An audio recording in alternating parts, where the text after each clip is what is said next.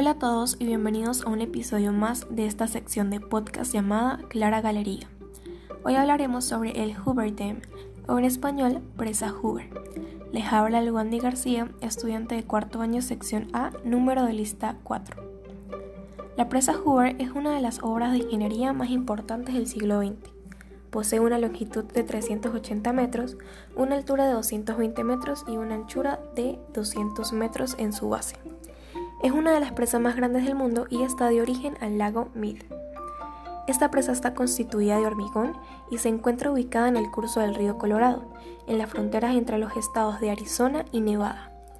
Hablemos un poco de su historia. La construcción de la presa Hoover comenzó en 1931 y finalizó en 1936, dos años antes de lo previsto y con un costo inferior a lo planificado. Durante su construcción se usaron técnicas que no habían sido probadas hasta el momento. El lago creado aguas arriba recibe el nombre de lago Mead, en honor de Helwet Mead, ingeniero al cual previó la necesidad de la presa. A continuación, la sección de inglés donde daremos una breve descripción de la misma.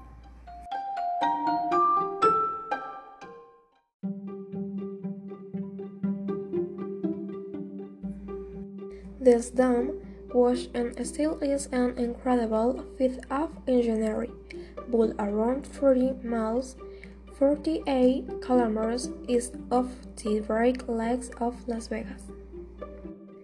Completed in 1935, it saved the surrounding farmlands from frequent flooding by the Colorado River, but saw a little of needed seeds during its construction. Today, the dam usually attracts thousands of tourists who marvel at its sheer scale and discover the part it played in the development of Shine Fury and the field of engineering. It's currently closed to visitors. Check the Bureau of Reclamation website for up to date details. We can cognize such as mills, miles, construction, construcción, tourist, turista, reclamation, reclamación. I did not find false cognates in the description. But to give you an idea, false cognates are that the word is similar in two languages but its meaning is different.